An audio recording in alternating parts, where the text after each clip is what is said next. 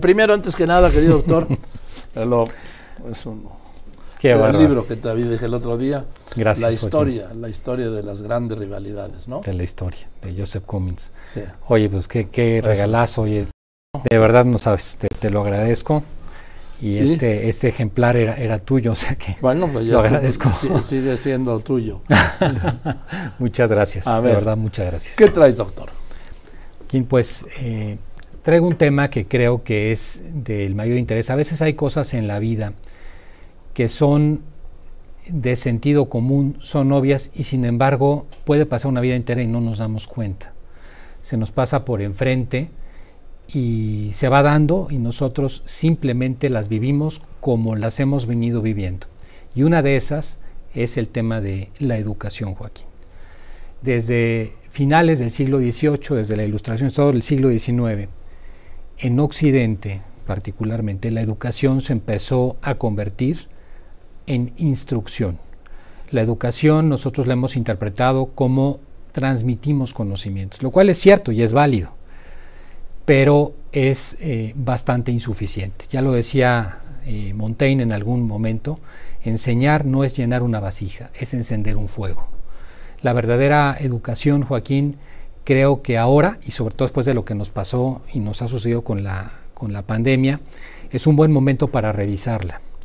Y creo que este momento eh, particular de la historia es para darnos cuenta que haber hecho de la educación instrucción nos ha llevado a muchas de las grandes crisis que vivimos en el momento actual. Permíteme, ¿cuál es la diferencia entonces entre educación e instrucción? Instrucción es enseñar conocimientos. Dar instrucción es enseñarte cosas. En cambio, educar es formar el carácter, formar a la persona. Y creo que ahí es donde hemos estado fallando en los últimos años. A nivel general, los sistemas educativos en muchas partes del mundo lo que se plantean es ¿y cómo vamos a ser mejores en matemáticas? Lo cual está muy bien. ¿Y cómo vamos a ser mejores en finanzas? ¿Y cómo vamos a ser mejores en química? Todo eso es maravilloso, pero de repente nos empezamos a encontrar que no es suficiente.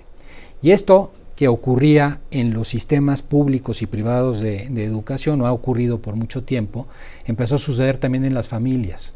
Hoy muchos papás jóvenes yo los escucho que la meta de educar a sus hijos es que sepan muy buen inglés, o que sepan computación, o que sepan matemáticas. Todo eso está muy bien y todo eso es correcto.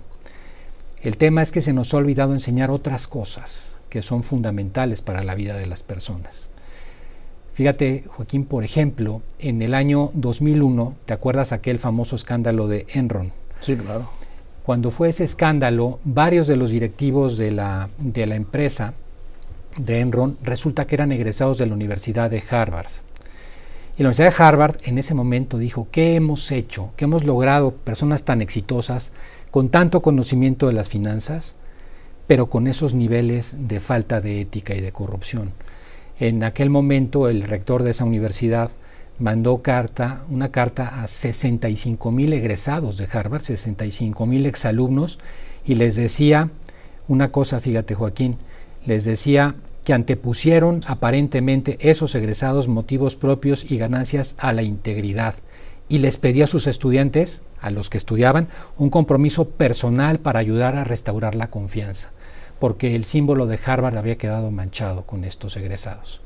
Hay un tema ahí que hemos dejado de enseñar. Otro tema muy importante que yo lo veo cada vez hoy en los jóvenes es el tema de cómo alcanzar la felicidad, cómo alcanzar una esperanza hacia el futuro. Es curioso que desde el año 2017-2018 los dos cursos, fíjate, uno en la Universidad de Yale con una profesora Lori Santos, eh, sobre la felicidad y qué hacer para ser feliz, es el que más se llena. Ha llegado a tener a más de mil alumnos en un auditorio. Ningún curso en la historia de los 300 y pico años de Yale ha tenido tantos alumnos. Y ese curso lo empezó por el éxito la universidad en la época de la pandemia y demás a poner gratuito online. Lo tomaron más de 3 millones de personas, el curso de Yale. En el caso de Harvard, el profesor eh, Ben Shahar eh, tiene un curso que es una materia optativa. Más del 20% de todos los alumnos de Harvard la toman. Eso quiere decir que hay... ¿Qué curso es? Un curso también sobre qué hacer para la felicidad, un curso de psicología de la felicidad, igual que Lori Santos en Yale, es eh, Tal Ben Shahar en, Harvard. Entonces, eh, la, la gran pregunta es, ¿por qué está pasando esto? ¿Y por qué el éxito de esos cursos que son los que más gente escucha? ¿Qué acaso no nos estará faltando algo o algo habremos olvidado en la educación? Y sí, Joaquín, yo creo que hemos olvidado algo que es muy importante, enseñar a las personas la nobleza de espíritu, entender que hay cosas que van más allá de lo que hemos enseñado. El ser humano, la, la persona, tiene tres dimensiones, la dimensión del ser, lo que somos, la dimensión del hacer, lo que hacemos, y la dimensión del tener. Hemos dedicado la educación a tener conocimientos mucho tiempo y empezamos a dejar como algo secundario el hacer. Empezamos a encontrar, por ejemplo, en las universidades, te hablo de hace 20 o 30 años, que salían alumnos que, por ejemplo, un abogado que se sabía todo el código civil, pero que era incapaz de hacer un contrato o encontrábamos ingenieros que habían estudiado muy bien en la carrera, pero que eran incapaces de resolver problemas en la práctica. Y entonces nos dimos cuenta que había que enseñar competencias, o sea, el hacer, que ya lo habíamos abandonado en las universidades y en general en el sistema educativo. Pero hoy nos damos cuenta que todavía estamos lejos de eso que llamamos el ser. El ser que no produce bienestar, que lo que produce es felicidad. Ese ser, Joaquín, que es lo que está en el propósito mismo, en el centro de la persona, en la vida misma. El aprender a distinguir entre lo útil, que es toda esta educación, y lo valioso, que es lo que a mí me hace tener un sentido, por qué hago las cosas. Yo a veces digo que se nos olvida que la educación es como una mesa de cuatro patas. Una pata que son los conocimientos indiscutibles y que hoy desgraciadamente, hemos tenido, sobre todo por la fragmentación de la atención, por las pantallas, etcétera, una caída. En las matemáticas, en general, en el mundo ha habido caídas. En términos de conocimiento de física y de ciencias duras, ha habido caídas en general en la generación que hoy está estudiando. Eso es un hecho. Pero por otro lado, esa solamente es una pata de la mesa. ¿Qué pasa con la segunda pata que es la inteligencia emocional? Que las personas sepan canalizar sus emociones, que sepan desenvolverse con los demás, comprender a los demás. La principal causa de fracaso profesional de las personas no es no conocer la materia, es un problema de inteligencia emocional, porque no supieron trabajar en un equipo, porque no se llevaron con su jefe, porque las condiciones en las que trabajaron los superaron. Eso es la principal causa en el mundo de personas que no alcanzan un trabajo o que salen de los trabajos. Tenemos una tercera pata, Joaquín, muy importante, me parece a mí, que es sin duda la pata de esas competencias, el hacer. No solamente hay que enseñar las cosas, sino hay que enseñar a cómo operar, cómo resolver, enseñar a las personas a resolver problemas.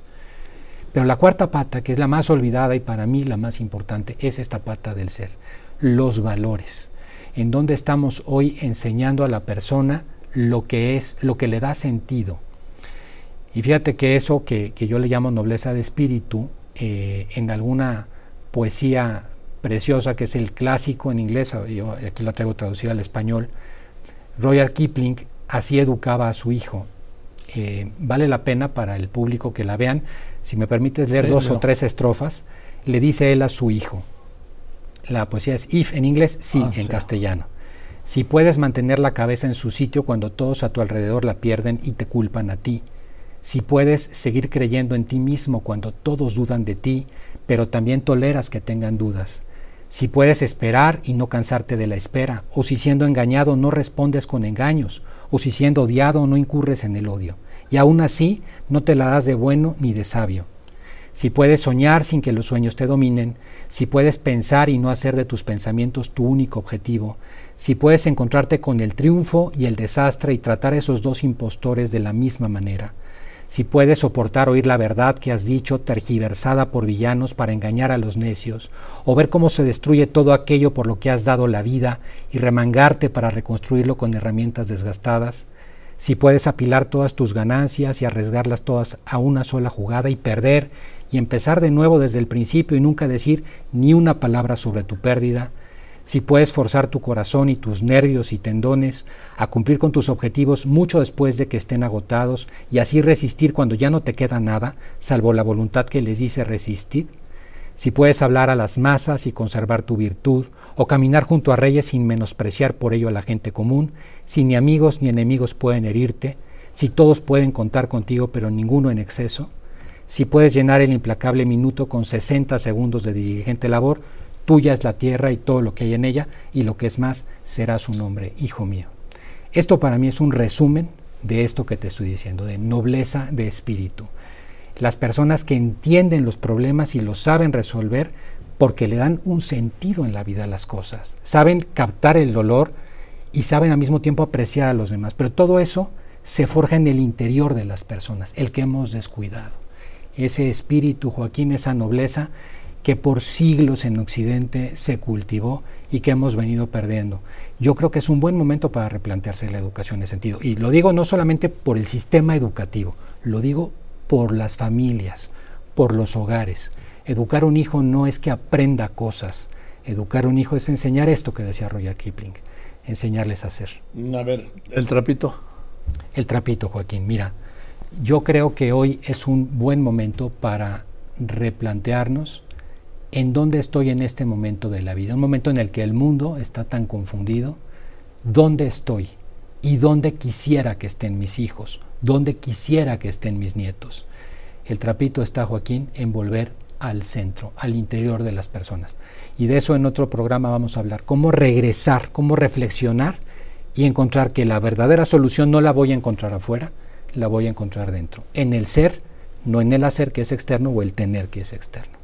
Gracias, querido doctor. Encantado, encantado. Me encanta esta sección. ¿eh? Gracias, al doctor José Antonio Lozano Díaz, quien es el presidente de la Junta de Gobierno de la Universidad Panamericana y del IPADE. Vamos a hacer un programa, ¿no, doctor? Déjame hablar con la señora Azcárraga. Sí, porque eso se me pasó en un instante. y a todos también. Gracias, querido Joaquín. Oye, yo me voy además con un gran regalo. No, con todo cariño. De verdad, muchísimas gracias. Con todo cariño y con toda admiración.